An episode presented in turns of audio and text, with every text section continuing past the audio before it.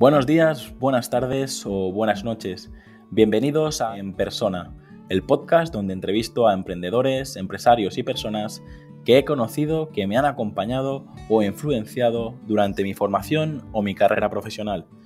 No sé si estarás en el coche, paseando el perro, lavando los platos o en el gimnasio. Solo quiero agradecer que estés escuchando este episodio ya que has decidido invertir lo más valioso que tienes, tu tiempo. Antes de dar paso a la entrevista, me gustaría comentarte que para mí es muy importante conocer tu opinión sobre el podcast. Así que si quieres ayudarme, escríbeme al formulario que encontrarás en llamapuyolcayón.com barra contacto. Hola Rubén, ¿cómo estás? Pues yo estoy fantástico. ¿Y tú cómo estás? Bien, aquí hemos cambiado los papeles, eh, el anfitrión invitado y el, y el invitado anfitrión, pero bueno, hemos resuelto los problemas técnicos y, Nada, Rubén, eh, te voy a hacer las, preguntas del podcast. ¿Estás preparado? Estoy preparadísimo. Tú avísame porque si, si, voy demasiado rápido, átame y si, si me extiendo demasiado me dice Rubén, date prisa con esto que hay que acabar. No te preocupes. Empezamos con la primera. ¿Qué libro, ¿Qué libro recomendarías y en, y en qué formato te gusta leer? El libro que recomendaría es Las Mil y Una Noches Creo que fue el primer libro que me voló la cabeza literalmente y que lo he leído varias veces y es una maravilla. Siempre hay cosas que sacar. Mucha gente lo compara con, textos tipo la Biblia y cosas así, en el sentido de las pequeñas enseñanzas y cómo se intentaban transmitir en una sociedad en la que no había demasiada cultura, casi casi es una es un eh, pues la tradición juglar, por decirlo de alguna manera, pero es cierto que esconde muchísima riqueza cultural que cuando lo ves con cierta perspectiva, yo lo recomiendo. Y se aprende muchísimo de esto que luego, mm, siglos después, podemos leer en los libros de desarrollo personal o de autoayuda. Ahí ya estaba, contado a través de historias. Así que las mil y una noches, sin ninguna duda. Se puede leer la versión corta o la versión extendida. La versión extendida lo único que lógicamente les va a llevar tres años de lectura, pero por lo demás eh, está todo fantástico. Y, en formato que me gusta leer, mira, me gusta leer en papel. Yo soy de los del papel, de tocar, de subrayar, de destrozar un poco los libros. Aunque es cierto que desde hace dos años me estoy aficionando a los ebook, sobre todo, sobre todo por el tema de los viajes. Al final, yo soy mucho de comprar por impulso. Yo reconozco que no soy eh, de estos que me compro el libro y me lo leo. No, yo compro el libro porque me ha gustado, porque me parece interesante y a lo mejor me lo leo mm, tres meses después o me lo leo en ese avión o no me lo leo nunca. O sea que también eh, pasa muchas veces eso. Así que, así que ahora en, digital intento, intento comprarme menos los libros de impulso. Los libros de impulso sigo comprándome eh, el que me ha gustado la portada. Mira, yo ahora mismo estoy en Chipre y hay una cosa que la mayoría de la gente desconoce y es que las portadas en griego son espectaculares. O sea, las versiones de los libros en griego, eh, no sé por qué, hay mucha tradición del diseño eh, gráfico y hay unas portadas mm, de verdad súper bonitas. Pues yo no sé griego, pero tengo algunos libros en griego en casa porque me parecen súper bonitos. yo también me, dejo, me dejo llevar muchas veces por, por la imagen y por los impulsos eh, de hecho, eh, te comenté que cuando te descubrí me fui a Amazon y, compré directamente toda tu, toda tu bibliografía, que bueno, para la gente que nos esté escuchando, pues si ponéis su nombre en Amazon y hacéis como yo, pues tiene muchos libros interesantes. Yo reconozco que como me los compré todos de golpe, los voy digiriendo un poquito, uno, cada mes o así, y poco a poco te voy descubriendo. una, sobredosis tampoco es buena, o sea que, e, eso sí, yo creo que pues no habrá mucha gente que se haya leído tantos libros de mí seguidos. Es decir, hay gente que se acerca a mí pues cuando publiqué el Carisma Complex, por ejemplo, o cuando saqué los Smile, pero se acercan, luego se alejan, luego vuelven al... Pero que hayan dicho, no, no, cada libro que saca, venga, voy O sea, yo creo que, mm, no sé. Pero yo, yo sí que es verdad que... Sí que es verdad que me gusta hacer eso, ¿no? Cuando, cuando descubro un autor que, que me gusta o que conecto con él, digo, bueno, Sí, sí. Eh, de pequeño me enseñaron en casa, si haces una cosa la haces bien y bueno, sí, ya, ya que te descubro, te descubro al 100% y, pues, y bueno, y también, no sé, no te lo he dicho, pero gracias por haber aceptado la invitación y, y poder seguir descubriéndote con estas preguntas. Nada, un, verdadero placer, de verdad. Y gracias a ti por, por la apuesta y por la confianza, en serio. Las siguientes, estas son para, ir eh, calentando el ambiente, eh, ¿vale? ¿Cuál es tu película favorita y, cuál es tu serie favorita? Mira, yo soy de los que esto de los rankings, etcétera, siempre me cuesta mucho. Eh, tú me puedes preguntar mañana algo y te voy a decir algo diferente a lo que he hecho hoy. Más o menos hay películas o series que siempre están por ahí rondando, ¿no? Pero fíjate, hay, hay películas que, me vuelven loco, tipo Big Fish, por ejemplo, de Tim Burton. Es una película que me vuelve loco y además va muy de la mano de los, las mil y una noches, o sea, este, este punto de relato de cuentos. Me gusta mucho cómo está. Mira, se me ponen los pelos de punta contándotelo, porque me gusta mucho el final. El final me parece, me parece tan bien hilado. O sea, quien no haya visto esa película, por favor, la que la vea. Eh, y los que la han visto recordarán ahora mismo con una sonrisilla en la cara ese final en la que se juntan todos los personajes y es, impresionante. O sea, yo para mí esa película, de verdad te lo estoy diciendo, tengo ahora mismo los pelos de la espalda erizados porque, porque es una película que causa ese efecto. Ahora, mejor película, pues claro, al final la gente se suele ir a los clásicos, ¿no? Pero yo soy más de, de decir lo que me inspira la pregunta en este momento. Fíjate, me ha salido ahora mismo Big Fish porque creo que es una película que le recomendaría a todo el mundo.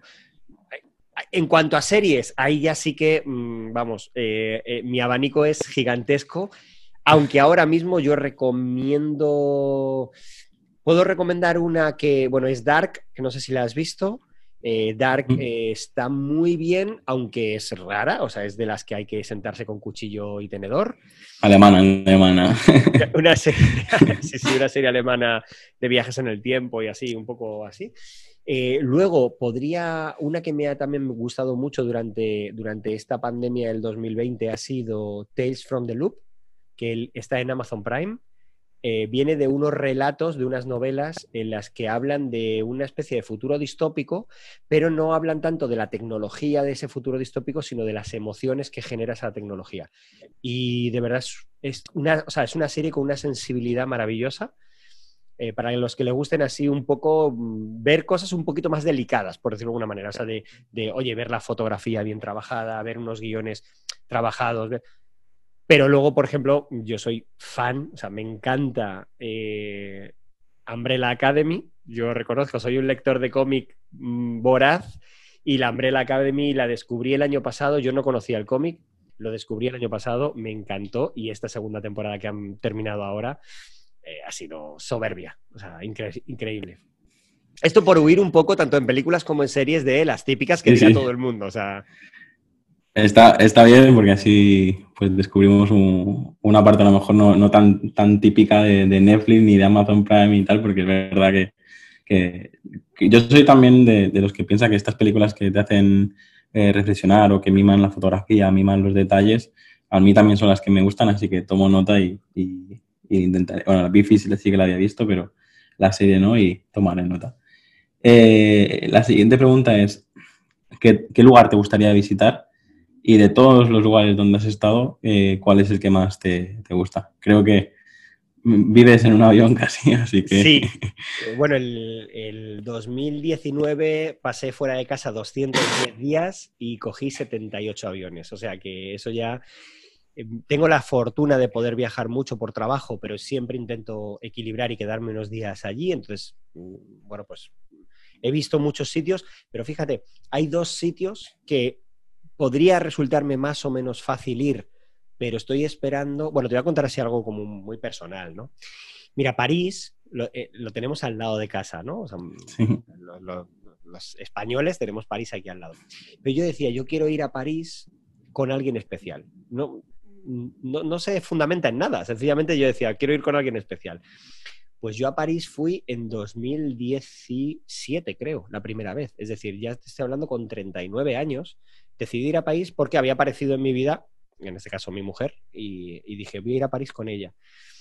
Eh, a veces hay lugares que les pongo esa etiqueta de, el lugar va a ser impresionante, pero quiero vivirlo con alguien especial, ¿no?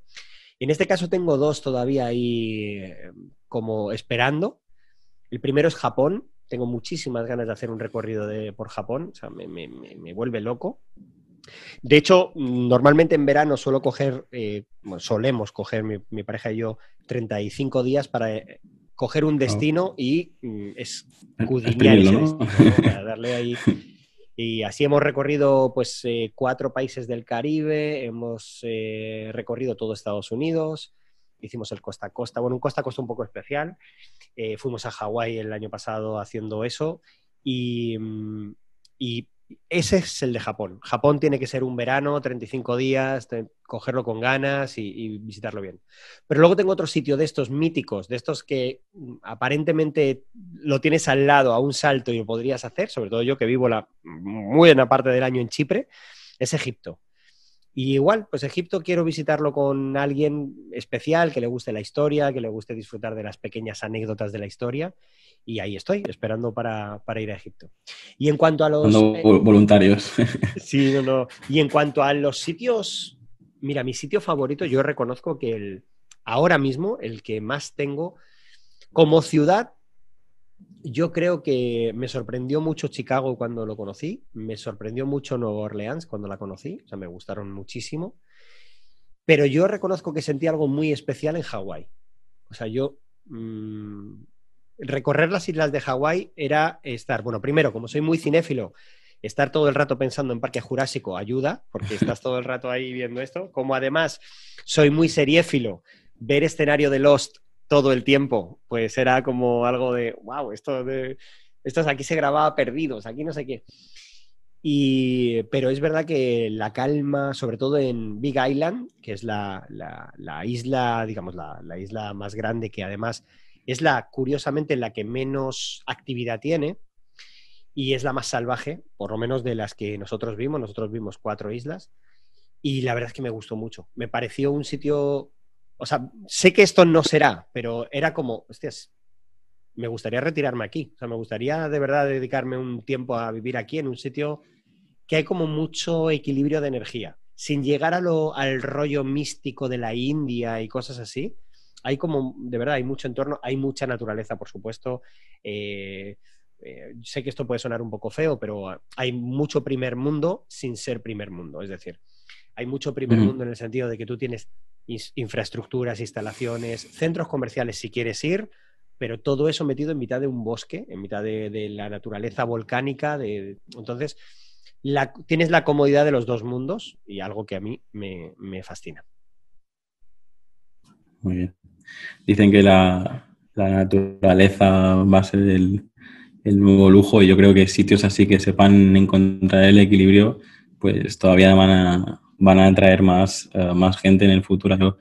Eh, ciudades, pues no sé, Nueva York o incluso imágenes que veo de Dubái y tal, a mí no me atraen precisamente por eso, porque es como eh, poco, muy, muy humano y poco natural, yo creo. Y es una contradicción porque los humanos deberíamos ser naturales, pero bueno, si tiramos de este hilo, creo que podríamos hablar durante horas, así que te voy a hacer la siguiente, la siguiente pregunta. ¿Qué reto tienes todavía pendiente en cumplir? Y de todo lo que has conseguido, ¿de qué te sientes más, más orgulloso? Pues mira, de lo que más orgulloso me siento es de haber sido parte del movimiento que conseguimos que la mujer eh, formase parte de la constitución de Egipto. Antes en Egipto no, existía la mujer. O de, por ejemplo, que en Guatemala matar a tu mujer no estuviese auspiciado por la ley por culpa de una sentencia del Tribunal Supremo que decía que si una mujer te, te sacaba de quicio, tú la podías matar en defensa propia. Y esas son las dos cosas que yo he podido hacer en mi vida. La segunda, la de Guatemala, además, estuvimos trabajando contra el genocidio que se vivió allí con, la Premio Nobel de la Paz, Rigoberta Menchú, y la verdad es que fue un trabajo súper bonito. Y son de las cosas que tú dices, mira, esto no va a ser tan famoso, no son elementos de estos de poner en, los libros ni en cosas así, pero sé que va a dejar un legado bonito. O sea, esto es algo que ha hecho bien de verdad por, por, por una parte de la sociedad, ¿no? Mm, eso es de lo que más orgulloso, de los retos que más orgulloso me puedo sentir. Luego, lógicamente, yo soy una persona de retos, con lo cual estoy todo el rato pensando en retos.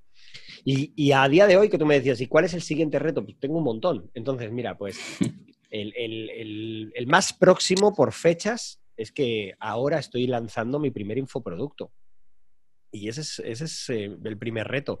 Ser una persona que siempre ha sido 100% presencial, como yo. Soy una persona que trabajo en multinacionales, trabajo de manera presencial, de manera tocando a la gente, tocando a los equipos. Claro, por supuesto que, que conoces las herramientas digitales, pero nunca había creado un programa digital. Em, y este es el primer reto, conseguir que esto funcione. Y este es el primero. Pero luego tengo muchos más. Por ejemplo, pues quiero estar en un estado de forma, o sea, me, he planteado un objetivo que es eh, terminar este año, o sea, terminar el 31 de diciembre, estando en el mejor estado de forma de los últimos 20 años. Mm, bueno, no sé si lo conseguiré, pero, pero sí, yo, mira, eh, quiero equilibrar también un poco el contacto con, mi cuerpo. Eh, el año pasado adelgacé bastante peso y este año lo que quiero es sentir, o sea, una cosa que se llama la propiocepción, ¿no? Es decir, entender dónde empieza y dónde acaba mi cuerpo, controlar mi cuerpo. Eh, y, yo tengo un dolor crónico de espalda por, culpa de un accidente que tuve. Y mm, me gustaría fortalecer mi cuerpo hasta el punto de que esos dolores, aunque sé que voy a tener que prácticamente convivir con ellos, em, intentar minimizarlos o al menos que no vayan a más según mi edad vaya avanzando.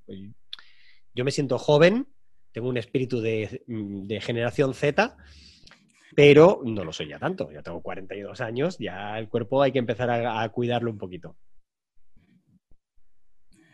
Pues eh, también comparto, bueno, me ha gustado mucho porque pensaba que me dirías pues alguna formación en concreto, incluso algún libro en concreto y, bueno, me ha salido también por esta parte eh, humana e incluso luego eh, tu propio bienestar, tu propio físico y bueno, me, ha sorprendido porque pensaba que irías por un terreno más profesional o de los típicos logros o, medallitas que nos ponemos en la trayectoria profesional, pero eh, me, gusta, me gusta eso. Es lo que te decía al principio, que las, preguntas sacan eh, lo mejor de vosotros y me, encanta que, que, lo compartáis aquí. Eh, la siguiente pregunta es, ¿qué te gusta hacer con el tiempo libre y con qué te pasa el tiempo volando? Hemos hablado de series, hemos hablado de lectura, pues si nos puedes decir algo más. Sí, sí, el tiempo se me pasa volando jugando al Fortnite. O sea, es, Toma ya. es algo eh, que me vuelve loco, me encanta, lo empecé a jugar para...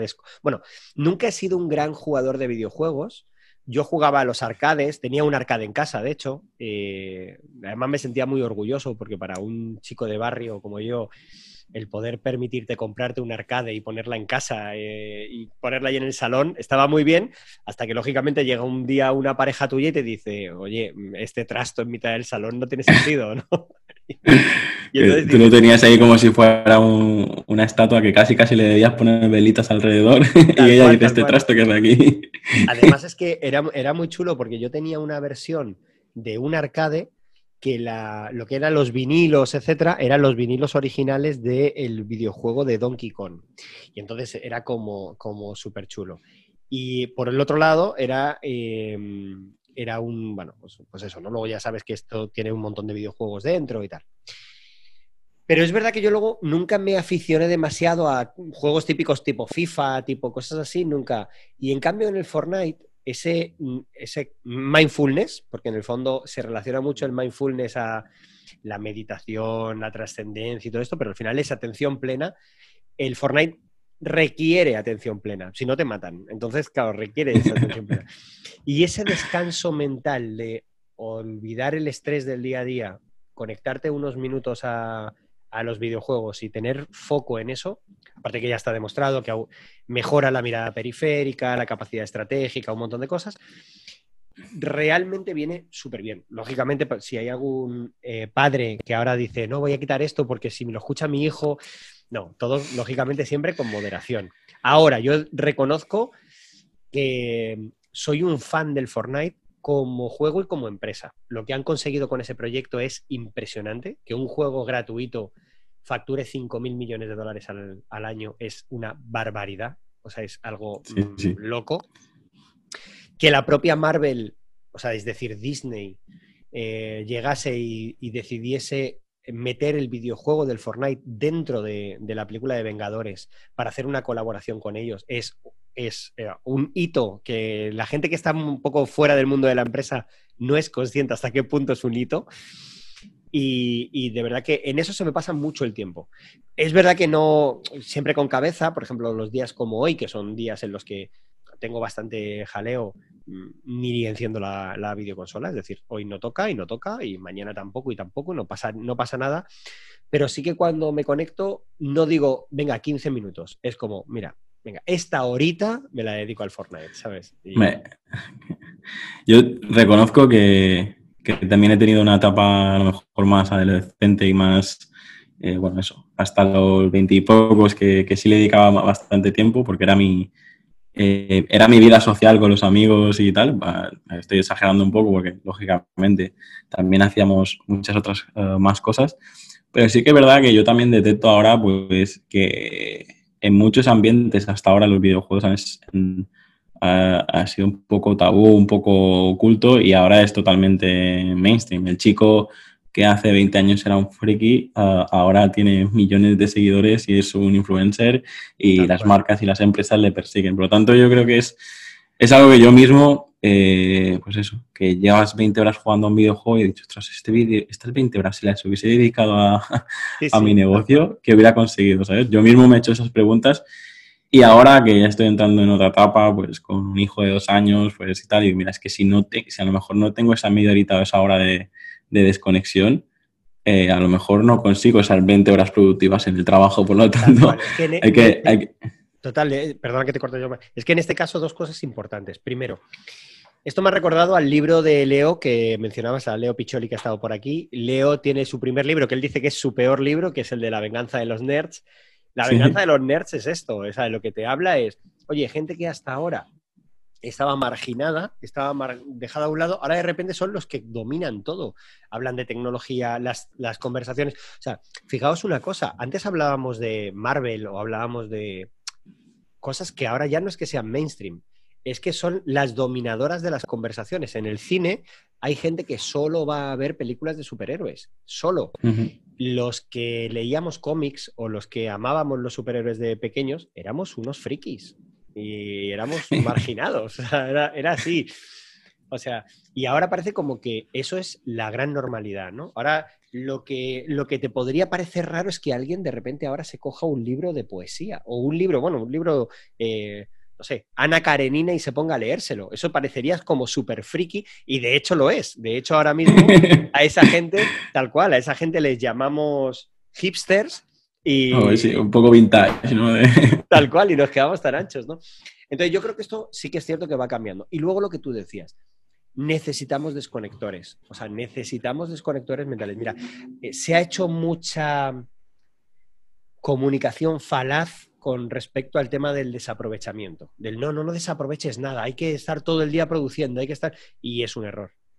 Tú tienes que, eh, yo creo más, vamos, en los profesionales que son francotiradores a los que son los, los que manejan la ametralladora. O sea, los francotiradores saben lo que quieren, lo hacen y lo llevan a cabo. Pero yo, he pasado, yo he pasado de ser eh, metralleta a ser francotirador por eso, por llegar a un momento de, hacer 12, 14 y 15 horas diarias y acabar en el hospital que me deja.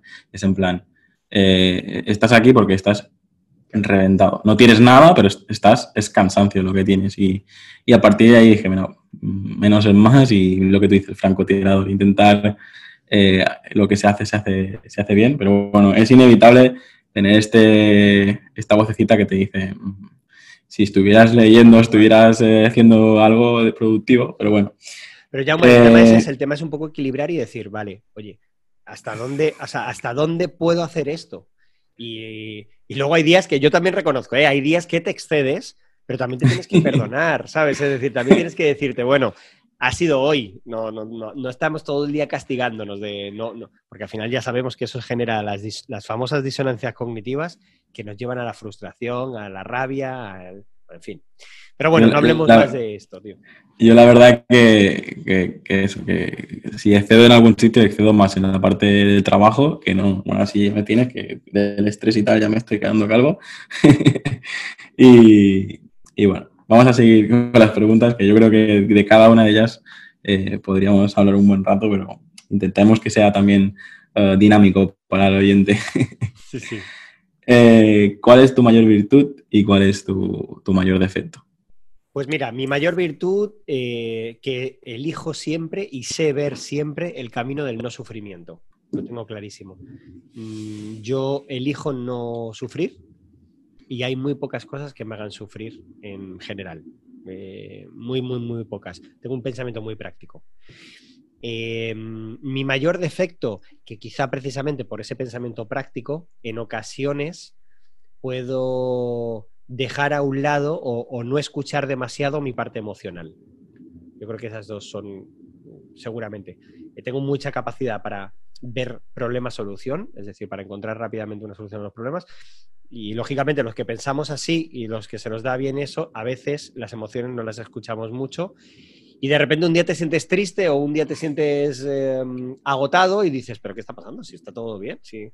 Y claro, es que... No lo sabemos manejar tanto como... Exacto. Es eso.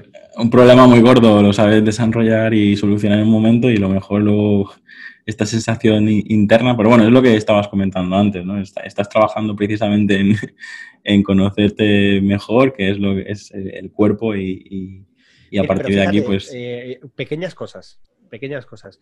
Yo hoy he mandado un mensaje a mi padre que le he dicho, literalmente, le he dicho, eh, hola papá, te quiero mucho, eh, estoy orgulloso de que seas mi padre. Ya está. Y él, te, ha contestado, ¿se está cayendo el avión? No, no, no. no, qué, ha pasado? Claro, eh, él sabe que, sabe que estaba yo aquí en casa y tal. Normalmente sí esperaríamos una respuesta de ese tipo. Pero mi padre en este caso se ha quedado. O sea, yo le veía como que escribía, borraba. Escribía, borraba. Y era como. Claro, no sabes muy bien. Aparte, mi padre es de una generación en la que las emociones ya sí que, vamos, o sea, esto era algo que no se gestionaba, ¿no? Y, pero, yo, pero más que en, su respuesta, que luego ha sido bonita, eh, me quedo con, joder, al final dices, oye, ¿por qué no mando ese tipo de mensajes todos los días? ¿Sabes? Si no nos cuesta nada, si de verdad lo sentimos, ojo. Yo, yo tampoco voy a decir a todo el mundo te quiero mucho, que hay mucha gente por ahí que sí, te quiero, te quiero, que está muy bien, pero es como, bueno, eh, al final lo que estamos haciendo también es darle poco valor a ese sentimiento o a esa expresión. Y, pero sí que es verdad que yo hoy con, con, esto, no sé por qué me he despertado con ese rollo en la cabeza de tengo que escribir a mi padre esto, lo he hecho y te puedo decir, joder, que me siento ahora súper bien y, decir, es verdad que ha habido un momento en el que se ha podido preocupar porque no está acostumbrado a que yo haga ese tipo de, comentarios, pero por otro lado era como, oye, ¿y por qué no? ¿Por qué no voy a hacer este tipo de cosas? Pues hagámoslo, o sea, hagamos que la gente disfrute también de esas, de esas emociones. Pero repito, no, no, me, no me es fácil, ¿eh? Yo me, está costando. Bueno, me ha gustado porque no todo el mundo tiene la virtud y el defecto tan tan detectado como, como tú. Y, y, la siguiente pregunta es, ¿qué vicio nos puedes confesar? No sé si, si quieres usar el comodín de, de ya, ya, hemos hablado de videojuegos y a lo mejor es el vicio que, que puedes confesar o pues, tienes pues, algo... Pues, no, te lo puedo contar uno rápido y que además seguro que comparte mucha gente conmigo. Em, el dulce el dulce, que además va totalmente en contra a este proyecto mío de seguir cuidando el físico, y es algo que de verdad que, me cuesta muchísimo controlar el dulce. O sea, me gusta mucho la comida eh, dulce, la repostería, pues eso, los postres, cosas así. Me encantan. Es verdad que en casa no suelo hacer postres así elaborados, pero cuando voy a comer por ahí digo, si aquí se supone que este sitio es famoso por su tarta de chocolate, ¿cómo no me voy a pedir una tarta de chocolate? Ponme dos. Exacto. bueno, en ese momento de, bajón o en ese momento que necesites un, chute de energía, ¿qué canción te pondrías eh, para, pues, Mira, tengo, tengo, muchas, porque yo realmente tengo, soy muy de escuchar música para, para ponerme las pilas. Hay una clásica, clásica, que, funciona yo creo que en el 80% de la población, que es eh, la banda sonora de Rocky, lógicamente, esta es una que, es un clásico. A mí me gusta mucho Don't Stop Me Now de Queen, que es una maravilla también, que tiene una, revolución acelerada. Eh, pero hay, ya te digo, hay, hay varias. Por ejemplo, yo ahora mismo estoy escuchando eh, Blinding Likes de The Weeknd, que por ejemplo me gusta, me gusta el ritmo. Yo soy un poco pesado, eh, también te digo, porque soy como, cuando hay una canción que me gusta, la, la, escucho una y otra vez y otra vez y otra vez hasta que la aborrezco, ¿sabes? Pero luego soy, soy muy fácil en el tema de canciones que me den subidón, ¿eh? O sea, de verdad, soy muy fácil. En cuanto, bueno, sabes que hay un, eh, esto, bueno, se lo, voy a contar así un poco a la, a la gente, porque yo sé que tú lo sabes. Eh, hay una, persona que estudió el algoritmo de las happy songs, de las canciones que, te generaban motivación. Y, él hizo, un, él hizo un, ranking de esas canciones. De hecho, de hecho lo tenemos aquí. Eh, no recuerdo. Sí, sí. Y entonces, mira, él lo que dijo de ese ranking fue que eh, la primera canción es eh, dos, Top Minao de Queen, la segunda, Dancing Queen de ABBA, la tercera, Good Vibration de Beach Boys, Uptown Girl de Billy Joel, Eye of the Tiger de Survivor, de, la de Rocky, I'm a Believer de The Monkeys, la siete, Girls Just Wanna Have Fun de Cindy Lauper, la ocho, Living on a Player de, mm, de Bon Jovi, la 9, I Will Survive, de Gloria Gaynor, y la décima, Walking on Sunshine, de Katrina and the Waves. Ese es el, el top 10 que Jacob Jolgi, de la Universidad de Groninger, de Holanda, descubrió que esa fórmula matemática se cumplía en una serie de canciones y generaban instantáneamente, por decirlo de alguna manera, lo, voy a decir de manera coloquial, pero es buen rollismo. Es decir, ese, que te sale una sonrisa y dices, mira, esta canción la voy a escuchar. Así que yo para mí esas canciones, eh, esas por supuesto, porque ya está demostrado, pero ya te digo, hay canciones que de repente las escucho. Fíjate que en ese listado no está Happy, por ejemplo, que mucha gente se la pone. O la famosa canción esta de. Mm, ay, se me ha olvidado eh, este grupo yankee. Ay, no, recuerdo ahora mismo. Bueno, canciones de estas que, sabemos que suenan mucho en, cursos de desarrollo personal, en vídeos así eh, motivacionales, suelen poner ese tipo de, canciones. Sí, sí, yo en mi cabeza me ha venido eh, eh, la de Green Day de Basket Case, también es una de las que más dicen aquí. Claro. Luego aquí ya entramos en las preferencias musicales. Yo, que soy muy rockero, pues claro, pues a mí eh, ya te vas eso, te vas a Foo Fighters, te vas a Green Day, te vas... Y en el fondo tienen canciones que instantáneamente te colocan en otro sitio. Sí, yo, yo reconozco que, que también soy de poner una canción, y, pero sí que escucho eh, música para, incluso para concentrarme. Ahora tengo una canción que es, bueno, es incluso música clásica, es de Mozart, mm. pero siempre que la escucho, mi cabeza se prepara para concentrarse. Y he, descubierto que cuando necesito este, este foco de, estar dos horas concentrado, eh, es como un detonador, ¿no? Lo, empiezo a escuchar la canción y me la pongo en bucle y, y uso canciones así, canciones para, para para poder concentrarme o para poder eh, eh, intentar entrar en un estado de ánimo que es el que necesito en ese momento. Pero luego también eh, reconozco que no tengo un grupo de música favorito, o sea, sí, me gustan incluso bandas de rock española, pues Extremoduro, Marea y todas las clásicas americanas y europeas, pero pero no es que no tengo este efecto fan eh, de, loco, pero sí que es verdad que, hay canciones que consiguen, pues lo que es que es un poco lo que hablábamos antes. De la misma manera que decías eh, que tú ubicas a, los lugares o a las ciudades eh, con una persona especial, a mí lo que me pasa es que eh, escucho una canción y recuerdo a lo mejor esa persona o, recuerdo esa situación. Y eso sí que, cuando, quiero revivir eso, pues es fácil, le doy al play y ya está. Tal cual. Yo, mira, pues para, esto de, mm, mm, de, meditar o escuchar o concentrarte, o eh, yo personalmente escucho mucho la banda sonora del Señor de los Anillos. Y si te la pones en YouTube, eh, que además la puedes encontrar, son como tres horas de, banda sonora. La, puedes elegir cualquiera de las tres pelis y está súper bien, porque es verdad que, salvo los momentos de batalla que sube un poquito más, pero tú ya sueles estar metido ya en, ya sabes, en ese momento de concentración que ya no lo escuchas tanto, eh, de verdad que sirve súper bien. Y luego eh, hay canciones como, no sé, para mí, bueno, las, las Worm Song, song las, las, canciones gusano, estas que son las que eh, escuchas una vez y no te la puedes quitar de la cabeza todo el rato. Que yo, yo tengo una que es especial, muy, muy, muy especial. Yo, esta sí, yo. Hay dos que para mí son una de hace muchos años, que es. Eh, no sé realmente qué instrumento es. Eh, yo diría un instrumento raro, seguramente no lo es eh, que es el, tintileo este de Harry Potter, este principio de tin, tin, tin, tin, Yo creo que es un xilófono directamente. Pues creo que, yo sea complicado. Escucho eso y, ya no me lo puedo quitar de la cabeza. Estoy todo el rato, pero silbándolo, no sé qué tal, es, es brutal. Y aparte, me, me, suena a Navidad. Y entonces a mí, como soy un fan de la Navidad, me, encanta, no sé por qué. Esa y luego, mira, hace... Yo soy un fan de los musicales. Eh, intento ir a todos los musicales que puedo.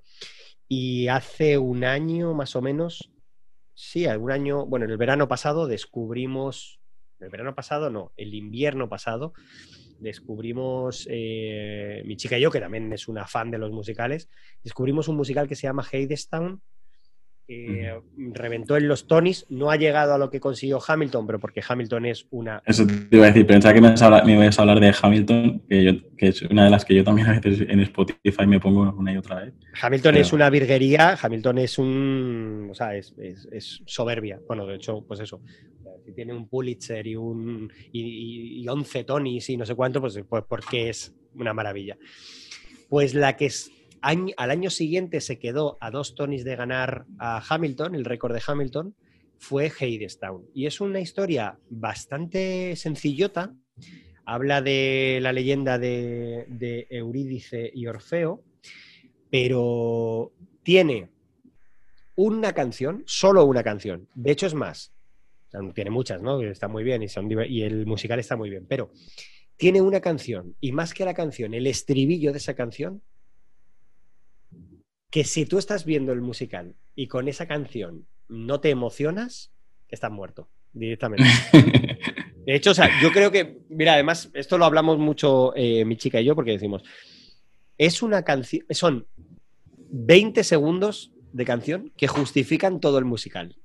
O sea, es decir, es como que te van preparando para llegar a esos 20 segundos, no dura más. Pero esos 20 segundos, te lo juro que te sale el corazón por la boca. Lo, buscaré porque además más he generado aquí unas expectativas que... Pues no, te, lo juro, ¿eh? o sea, hay un momento, es como, es una maravilla. Aparte, lógicamente, que es, una obra muy sensible y tal, ¿no? Pero, pero es una maravilla. En fin, que, de música podríamos estar hablando. De música sí, yo... hablando todo el día. Nos quedan, creo que eso sí te preguntas como mínimo, así que voy a ir un poco más, más rápido. y, normalmente soy muy directo, pero estamos ahí conversando, conversando un poquito más en cada pregunta y no quiero robarte eh, más tiempo del que, del que habíamos pactado. Seguro que la siguiente pregunta la sabes contestar muy bien y es, ¿qué es para ti la, felicidad? Pues fíjate, em, para mí la felicidad se, sería casi, casi muy ligado. Mira, hay una frase por ahí que me gusta mucho que habla del éxito y dice que el éxito es hacer lo que quieras, cuando quieras, con quien quieras. Eso es el éxito. Pues para mí la felicidad eh, sería eh, básicamente una, una aplicación de eso. Es decir, para mí yo me siento feliz cuando me siento que estoy haciendo lo que deseo, con quien deseo, cuando deseo. Para mí yo ahí me siento feliz, me siento cómodo, eh, porque yo ligo mucho la felicidad a la libertad, mucho. Entonces, eh, hay gente que no, hay gente que liga la felicidad, pues, a cuestiones materiales, o, pero yo, sobre todo, la felicidad la ligo a poder elegir. En cuanto tú tienes opciones, eh, para empezar, tu toma de decisiones es mucho más consciente, pero además de eso es que creo que la gente debería atreverse a elegir más.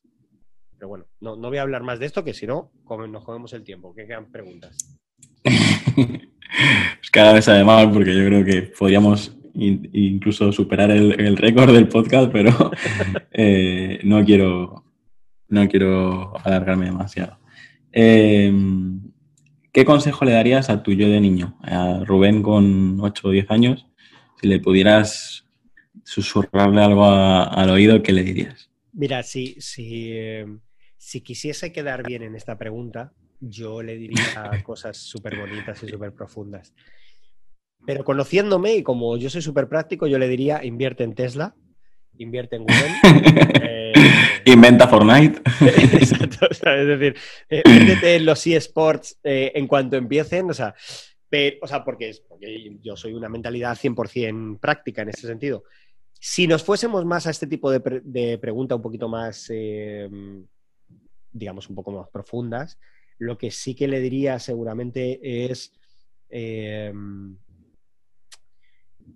mira, yo solamente hay dos momentos en mi vida que considero que cuando la gente te dice, no, pero los errores se aprende y no hay que, yo no borraría nada de lo que, pues mira, yo el accidente que me dejó con la espalda hecha mierda me lo habría evitado. O sea, por supuesto que me ha dado muchas eh, lecciones después, pero hombre, podría haberlo evitado o haberlas aprendido de otra manera, que no haya supuesto todo lo que me ha supuesto desde entonces.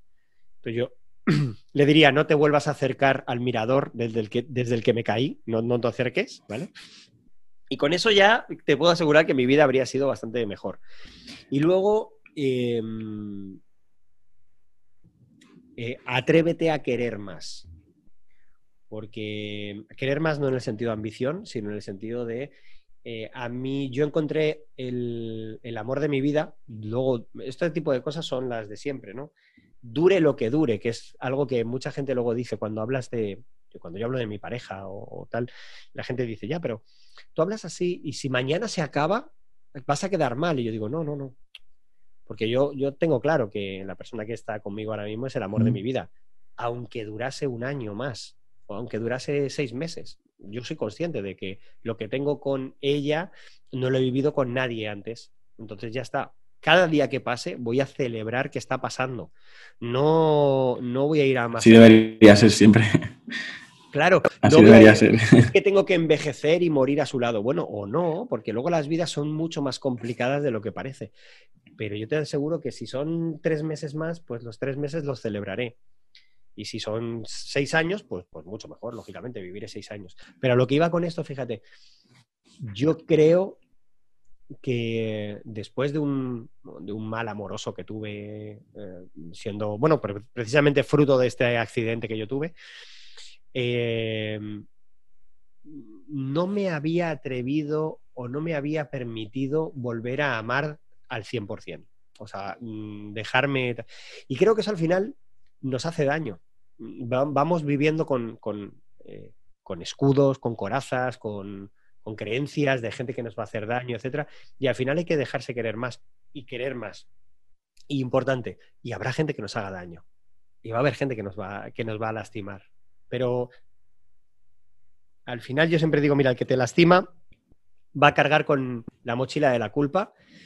Él es o ella es la responsable de, eso, mientras que tú realmente hayas dado lo mejor de ti. Ahora bien, no te quedes donde te están lastimando, claro. O sea, eso está claro, ¿no? Pero sí, sí, yo creo que, fíjate, esas serían las dos respuestas. Pero si me te das a elegir a una, que invierta en Tesla o que invierta en... o que invierta en Monster, la bebida energética Monster, que, que realmente poco se habla de ella como valor en bolsa y ha crecido un 2.500%. O sea que no está nada mal tampoco, ¿eh? Bueno, la, siguiente pregunta era precisamente el lado contrario, es decir, era de acabar de dar un mensaje a, tu yo de niño y, y, ahora lo que te pido es un mensaje que congelarías, un mensaje que guardarías para abrir con 80, 90 años? Si tienes... Pues mira, em, yo eh, soy una persona que esto cuando lo digo muchas veces sorprende, pero yo no tengo miedo a la muerte, es decir, no tengo aversión a la muerte. Yo si mañana me muero, pues será que putada, eh, no me gustaría morirme, pero no, no le dedico ni un pensamiento a ese punto. Quizá por esa mentalidad muy práctica, ¿no? De, oye, no sé que la muerte es parte de esto, ya está, no... No, ojo, que no quiero morirme, que quede claro, ¿eh? Pero, no, no tengo miedo a eso. Y de hecho, si llegase a esa, a esa edad, si llegase a 90 años, me sorprendería, yo sería el primer sorprendido, porque con la vida que he tenido, hostia, eh, de verdad créeme que diría, madre mía. yo no daría una. Yo no daría una... le dirías, has llegado, muy bien. sí, tal cual, es como... Has llegado a la meta. Pero mira, a mí hay, hay algo que, a mí me aterra. Eh, el otro día lo confesaba por primera vez así en, públicamente. Eh, no lo había hecho nunca. Eh, yo no tengo miedo a la muerte, pero tengo muchísimo pavor a el Alzheimer o las enfermedades degenerativas de la mente. Pavor absoluto. Y gracias el otro día a decirlo, ves, estas cosas, ¿no? gracias a decirlo el otro día públicamente, pues se puso en contacto conmigo una persona que se dedica especialmente a tratamientos preventivos de esto desde los 40 años. Wow. Y entonces, claro, dices, joder, fíjate, la de cosas que tenemos a nuestro alcance y no, por no contar lo que nos pasa, ¿no? Entonces, mm, ligado a esto, el mejor mensaje que le podría dar a esta persona es, recuerda quién eres. Recuerda quién eres. Con el doble estás... Tomo nota. Menos mal que esto se queda grabado y podremos recuperar todas estas frases. Rubén, ¿a quién, ¿a quién te gustaría conocer de todas las, o sea, antes hablado, incluso has hablado de Egipto y has hablado de Estados Unidos, hemos hablado muchas cosas, pero yo, si, si tú pudieras ir a cenar con una persona y me puedes decir desde un personaje histórico a una persona famosa actual o quien quieras.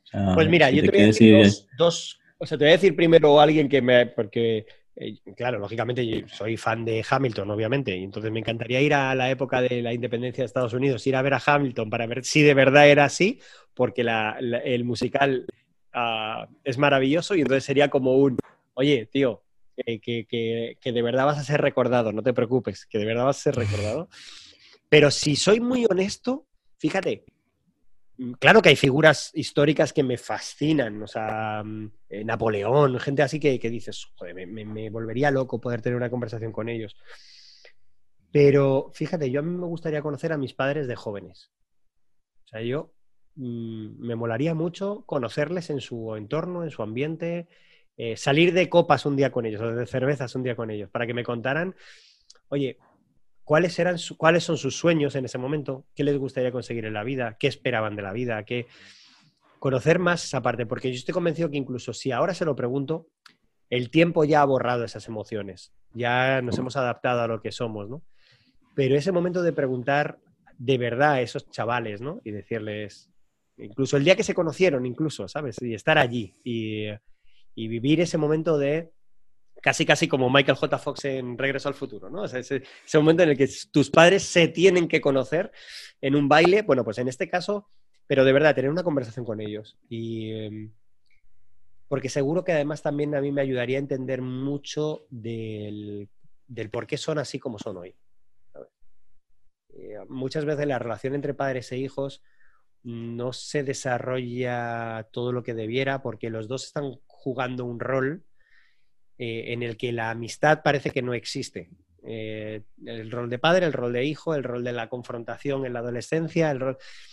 Y llega un momento en el que tú dices, joder, es que detrás de ese padre, detrás de esa figura paterna, hay una persona, una persona que en su día hablaría con sus amigos de qué desea ser de mayor y qué le gustaría, no sé, qué le gustaría conseguir y dónde le gustaría vivir y qué ciudades le gustaría viajar. Fíjate, yo, mi padre, eh, yo recuerdo que los hermanos le pagamos un avión eh, por primera vez porque mi padre no había montado nunca en avión y yo juraría que mi padre tenía, pues si no tenía ya, ya habría cumplido los 50 seguro y no había montado en avión nunca en la vida, ¿no? Y eh, le pagamos un, avión a Roma y un fin de semana en Roma y tal. Pero, oye, ¿eso era algo que él llevaba? o un chico de Carabanchel, como era mi padre, boxeador, a lo mejor pensaba con otras cosas en su vida. Bueno, no lo sé, no, no tengo ni idea. Así que sí, yo creo que si tengo que elegir, lógicamente las típicas figuras históricas y tal, pero yo creo que acercarte al mito eh, también al final te aleja precisamente de esa leyenda, porque al final conoces las miserias de esas personas.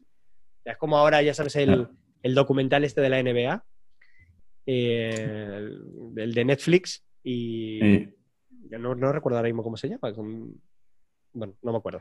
¿Y Michael Jordan? ¿El qué? Michael Jordan, el de, ¿no? de... Sí, pero eh, bueno, no, me acuerdo ahora mismo, me da igual. El caso es que eh, como que se ha puesto muy de moda estos días y tal ese documental. sí. Y, y, en, y en el fondo tú lo ves y tú ves a un Michael Jordan que yo personalmente no me ha molado a nada. Porque ya, cuando ves ahí sentado con el puro ahí y que tiene... Esos ojos que dices, uy, Michael, yo no llego a los 90, pero tú tampoco, ¿eh? O sea, hueles a tierra. Bueno, pues tú ves a, Michael Jordan y, le ves, y ves esa ambición, y ves esa codicia, y ves esa, ese desprecio por, por, Y claro, el que te lo intenta defender de todas no, no, porque eso es lo que ha hecho el carácter y eso es lo que ha impulsado a la gente tío, pero yo no creo en el todo, ¿vale? Entonces, claro, de repente dices, tienes a una figura que es un mito, pero cuando lo tienes tan cerca te das cuenta de que eso, que, hay claroscuros que son complicados, ¿no? Y sí, seguramente conocería, perdona, pero seguramente conocería eh, claroscuros también de, mis, de mis padres, seguro, pero al final son mis padres. O sea, esto claro. Eh, te, he contestado el, nombre del jugador, pero se referías al último baile, ¿no? Al título del documental. El último baile, sí, sí, ah. eso es. A ver, si la gente lo quiere. Supongo que la gran mayoría ya lo ha visto, pero eh, también eh, a mí me gustó, me gustó verlo por eso, por, porque al final, a ver, también te digo que está muy bien hecho y también está hecho para alabar o para reposicionar la figura de, de del jugador, pero, o sea, de Michael Jordan. Pero, pero bueno, también se ven cosas o detalles que dices, uy, eh, para pegar esos saltos o para llegar a donde llegó también saltó encima de mucha gente. Sí, totalmente. Eh, bueno, vamos a hacer el... Yo es que estoy pendiente del reloj, Rubén, porque sé que pronto tienes otra sesión y vamos a hacer un pequeño sprint, que no quiero que llegues tarde. Eh, la siguiente es, este podcast normalmente, eh, o al menos un poco mi objetivo es que lo escuchen emprendedores, lo escuchen empresarios. Y me gustaría que, digas qué es emprender para ti o qué, o qué consejo le puedes dar a, eh, los emprendedores y las empresas. Y me da un poco de rabia porque, claro, si los que lo escuchan son emprendedores, ahora es cuando, donde deberíamos dedicarle tiempo, pero eh, muy rápido, así que os pido disculpas a los que estéis escuchándolo, de verdad, porque ahora a partir de ahora se comprarán tus libros y te seguirán por Instagram y por LinkedIn y por todo.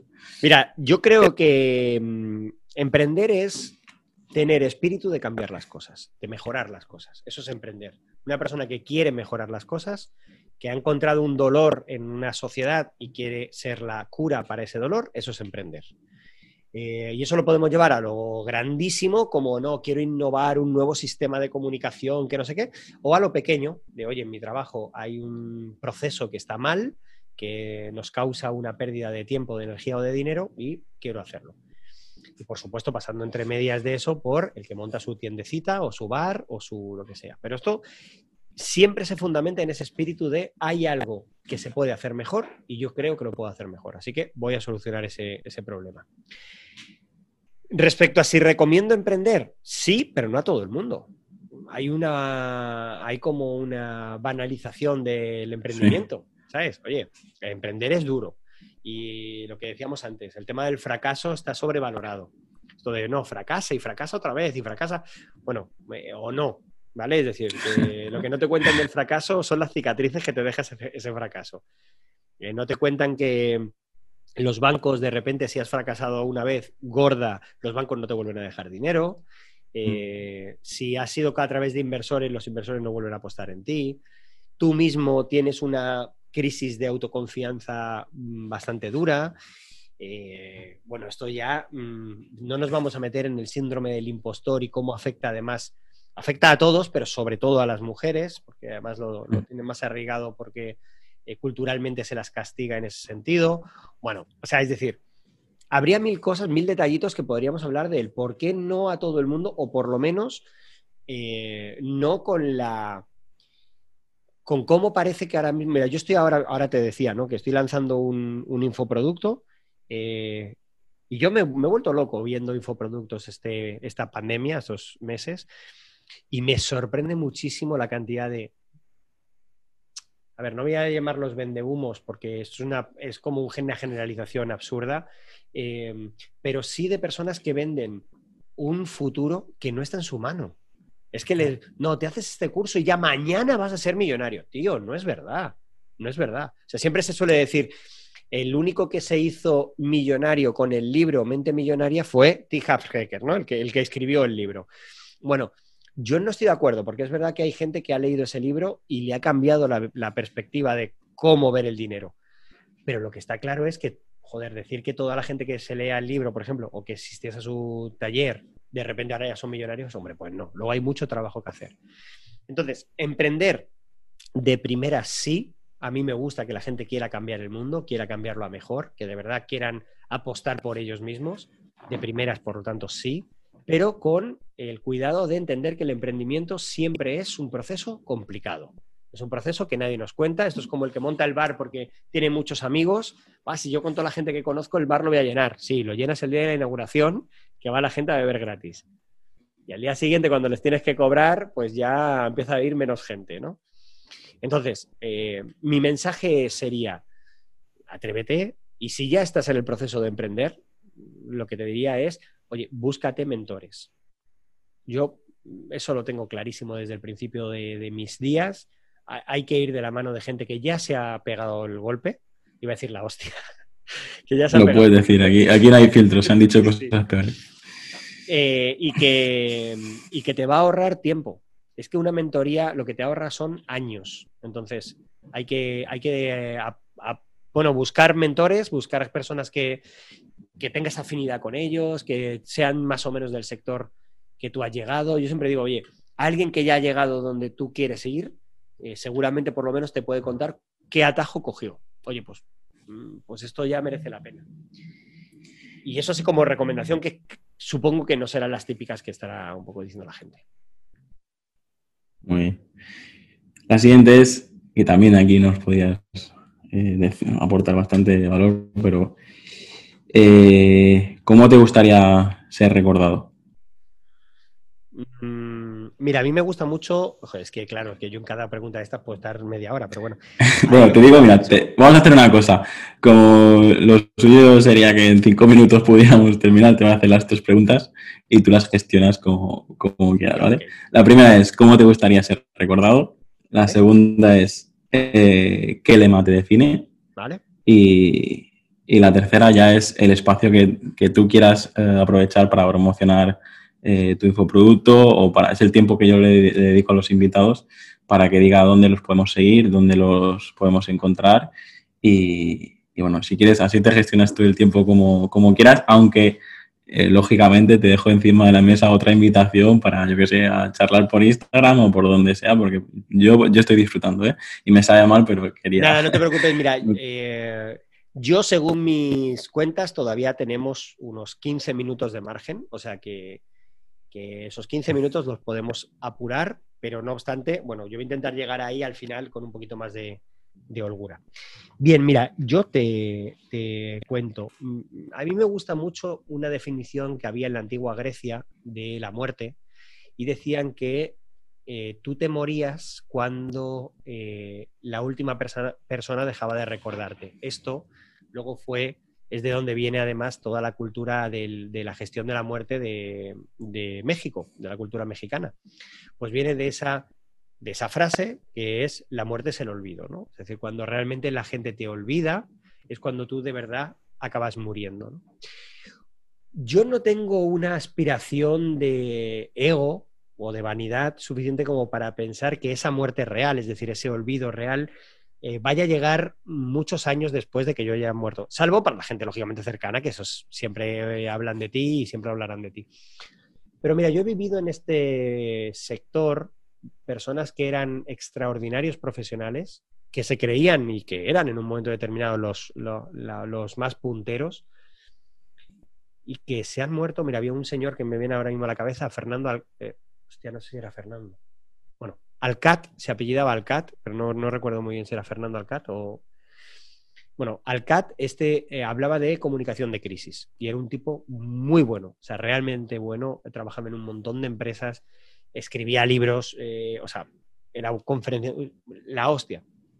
a día de hoy Alcat no está, salvo entiendo que en su familia, el recuerdo de su familia, a día de hoy no está en nadie. Yo tengo uno de sus últimos libros firmados. Este hombre hizo algo, bueno, impresionante que fue eh, estando en su lecho de muerte literal, porque se estaba muriendo de un, bueno, de una enfermedad, da igual. Pidió a su editor que le llevase a su casa 10 libros o 20 libros, no recuerdo cuántos fueron, y los dedicó dedicó a una serie de autores que él quería y tal, les dedicó el libro para que se los hicieran llegar. Y a mí me llegó uno de esos libros eh, y es impresionante. Pero han pasado unos años desde entonces y ese señor ya, por desgracia, no le recuerda a nadie. Entonces, yo intento ser bastante práctico o pragmático con este tipo de cosas.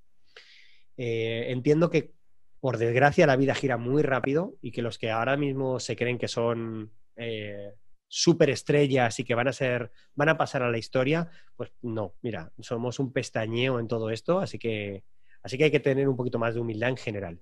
Ahora bien, si tú me dices, no, pero la gente que te recuerde cómo te gustaría que fuese recordado, pues mira, a mí la gente que, me recuerde, yo quiero que me recuerda, que me recuerde como una persona eh, que intentaba que intentaba ayudar a otros a que encontrasen oportunidades en general, tanto en lo profesional como en lo personal.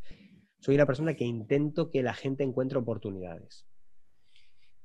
Y lógicamente, pues hombre, mi familia espero que me que dijese que soy buena persona, pero yo qué sé, eso nunca se sabe, ¿no? Eh, eh, pero, pero sí, yo creo que eso, porque fíjate, yo he estado, hecho mucho, mucha lucha por la, contra la violencia de género y, por, por, bueno, por la lucha feminista y, la igualdad de derechos, etcétera, en, un montón de países, en Irán, en Irak, en Israel, en Palestina, en Guatemala, en México. Eh, o sea, a mí me tirotearon en Ciudad Juárez por ir a defender esto. Eh, me detuvieron en Israel por organizar el primer certamen de graffiti por la paz en el muro de Palestina. O sea, yo he hecho mil historias. Y sin embargo, fíjate, no tengo el ansia de pasar a la historia como alguien que hizo. No, no, no. Yo prefiero que, me recuerden las pequeñas cosas. Pues, pues, que cuando, cuando me reía se me cerraban los ojos y no se me veían, por ejemplo. Que cuando la gente me llama eh, siempre estoy ahí para echarles una mano. Es decir, las pequeñas cosas que creo que al final son lo que nos hacen grandes, ¿no? Y, y si hablamos de eso, y la siguiente pregunta era, ¿qué lema te define? Me parece recordar Así es. Eh, pues fíjate, el, primer medio eslogan que yo me puse cuando empecé en consultoría de empresas, hace ya, no sé, 17 eh, años o por ahí, eh, lo llamé, ese eslogan era la grandeza de las cosas simples. Luego aprendí tiempo después que simple y sencillo no es lo mismo, porque yo quería hablar de las cosas sencillas y no de las cosas simples. pero creo que por ahí iría más o menos los tiros. Es decir, eh, no sería un lema, porque no, no, lo podría llamar como algo así, pero sí como una reflexión que es eso, haz caso a las cosas sencillas o, intenta hacer las cosas sencillas en general, pero más allá del famoso KISS, del Keep It Sample, ¿no? Eh, no, no, es decir, cuida las pequeñas cosas, los pequeños detalles cuida el si hoy te has acercado o no a tu objetivo, pero cuida también eh, si hoy eh, has cuidado o has creado un entorno de amor y de calidad a tu alrededor. Ese tipo de cosas, ¿no? Y, y ya está, creo. No sé si No, bueno, ahora ya eh, me sale mal porque yo pensaba que, teníamos que terminar el cuarto más o menos. Me sale mal haberte hecho este sprint porque no sabía que teníamos 15 minutos más. Em, bueno, ahora el tiempo que, nos quieras dedicar eh, es un poco pues dónde te podemos encontrar y, si tienes algo que promocionar, pues eso. Eh. Bueno, si sigue alguien aquí en el podcast, en primer lugar, gracias. Sí, sí, sí. Eh, gracias, sois, extraordinarios. a mí se me puede encontrar de una manera muy fácil porque mi apellido, que es Turienzo, no es muy habitual, así que Rubén Turienzo se me encuentra fácil en, Facebook, en Instagram, en, Twitter y todo esto. Eh, rubenturienzo.com es mi página web, así que esa parte se me, localiza fácil. Y en lo que estoy ahora es en, como te decía, en ese producto nuevo que es eh, Power Plan, se llama, Es un plan híbrido entre vídeos con herramientas, hay 60 herramientas, y masterclass eh, presenciales. Eh, son online, pero quiero decir, son síncronas, se hacen en directo con eh, una serie de profesionales que la verdad es que yo les admiro mucho a casi todos. Eh, o sea, les admiraba a casi todos y, admiro a todos porque a otros han llegado nuevos, otros han llegado nuevos, no les conocía y ha sido como, wow, hay un chico que no le conocía de nada y, le he conocido en los últimos meses, que, te enseña a leer un libro en 50, en 50 minutos. Joder, pues, tío, de repente ya te has ganado mi admiración instantánea, porque entre otras cosas los que llevamos el tiempo como lo llevamos, pues nos gustan ese tipo de herramientas, ¿no? Pero ahí están, pues, Juan Carlos Cubeiro, eh, Pilar Jerico, Fernando Botella, Marta Romo, Ani Gartiburu, eh, Mónica Galán. O sea, es que eh, hay de verdad una serie de profesionales que son, bueno, Leo Picholi, que, que has hablado, Luis Ramos. Hay un montón de profesionales que de verdad que son, son la hostia. Tengo la fortuna de estar ahí en, dirigiendo esas masterclass. Y, entonces, bueno, la promesa es que la gente consigue su éxito en 80 días. Repito, su éxito, el que se definan, el que desean conseguir, lógicamente lo que se hace la primera semana es definir el objetivo. ¿Para qué? Para ver si su objetivo se puede alcanzar en 80 días. Si no, su objetivo lo que hacemos es trocearlo hasta que ellos estén conformes con qué les gustaría conseguir en, esos 80 días. Y, pero lo, pero la, digamos, el aprendizaje o la promesa va mucho más allá, porque en el fondo lo que aprendes con este programa es a activar tu mentalidad estratégica, es decir, activar la mentalidad que te ayuda a unir los puntos y a pasar del problema a la solución. En 80 días vas a conseguir un objetivo, uno concreto, pero lo que sobre todo vas a aprender es a pensar de una manera diferente. ¿Has dicho, Rubén, la fecha de lanzamiento, perdona? el lanzamiento es el 28 de septiembre.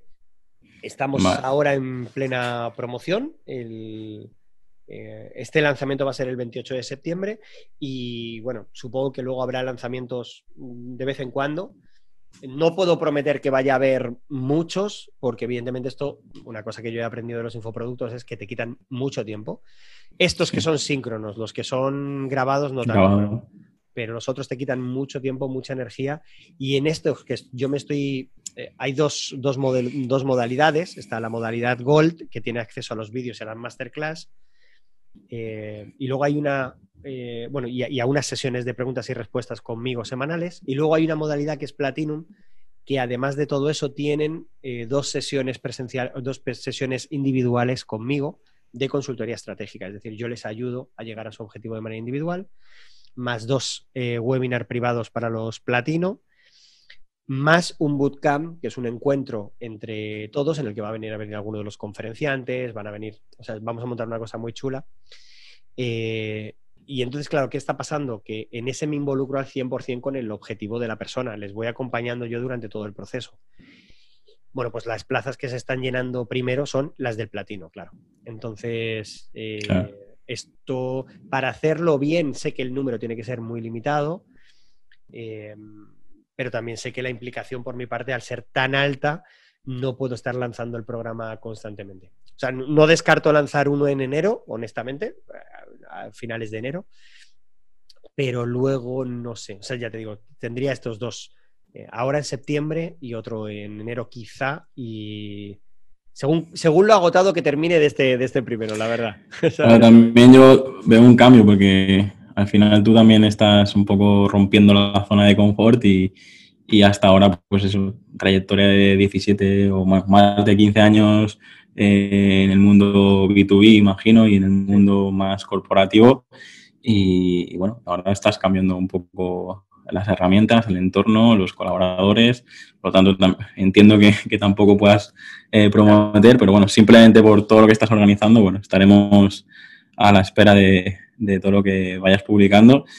Y bueno, yo animo a la, gente que nos escucha a seguirte. Yo, yo desde que te he seguido y te he empezado a leer tus libros, pues sí que he notado eso. Hay mucha gente pues con miles o millones de, seguidores, pero ves que todos están utilizando el mismo guion, el mismo discurso. Y de hecho, en alguno de tus libros también hablabas de, intentar ser auténtico y de, y de intentar, es que el problema que hay ahora es que no solo hay vende humos, es que hay gente que coge el humo de los demás y también lo revende, ¿sabes? Tal cual. y, entramos en un, en un, ciclo que, bueno, yo hasta ahora, eh, si había estado un poco alejado de, esta parte más online, de Instagram, de YouTube y, y todo esto, era precisamente porque no quería formar parte de este colectivo, pero reconozco, bueno, que también gracias a herramientas como esta, pues yo te he conocido a ti, he conocido a Luis Ramos, he conocido a, la gran mayoría de personas que han pasado por aquí por el podcast y, por eso creo que es una herramienta que, como todas las herramientas, si utilizas, si utilizas bien y utilizas con, un objetivo, pues te, puede ayudar a, alcanzarlo. Eh, Rubén, eh, agradecidísimo y me sabe mal porque tener una, una persona como tú, que, yo me he estado viendo charlas tuyas por YouTube y ahora te mando a callar, pues me sabe, me sabe muy mal, me, siento estúpido, pero bueno, es como, eh, debutar en la Champions y, y, que el partido dure 20 minutos, pero bueno, eh, me sabe...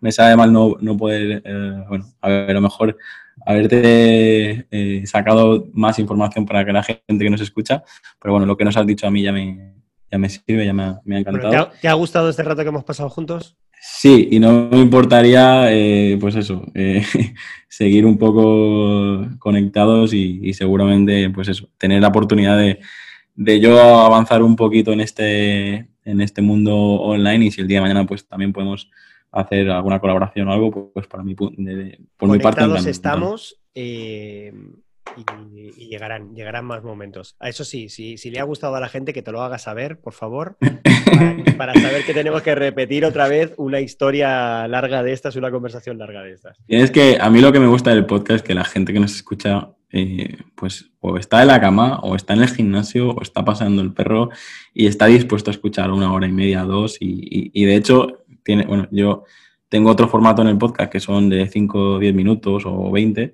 y, se me quejan de que es corto y para mí son píldoras que son píldoras estratégicas que, creo que en cinco minutos intento compartir el máximo valor y hay mucha gente que cuando escucha podcast lo que quiere es episodios de una hora, dos horas.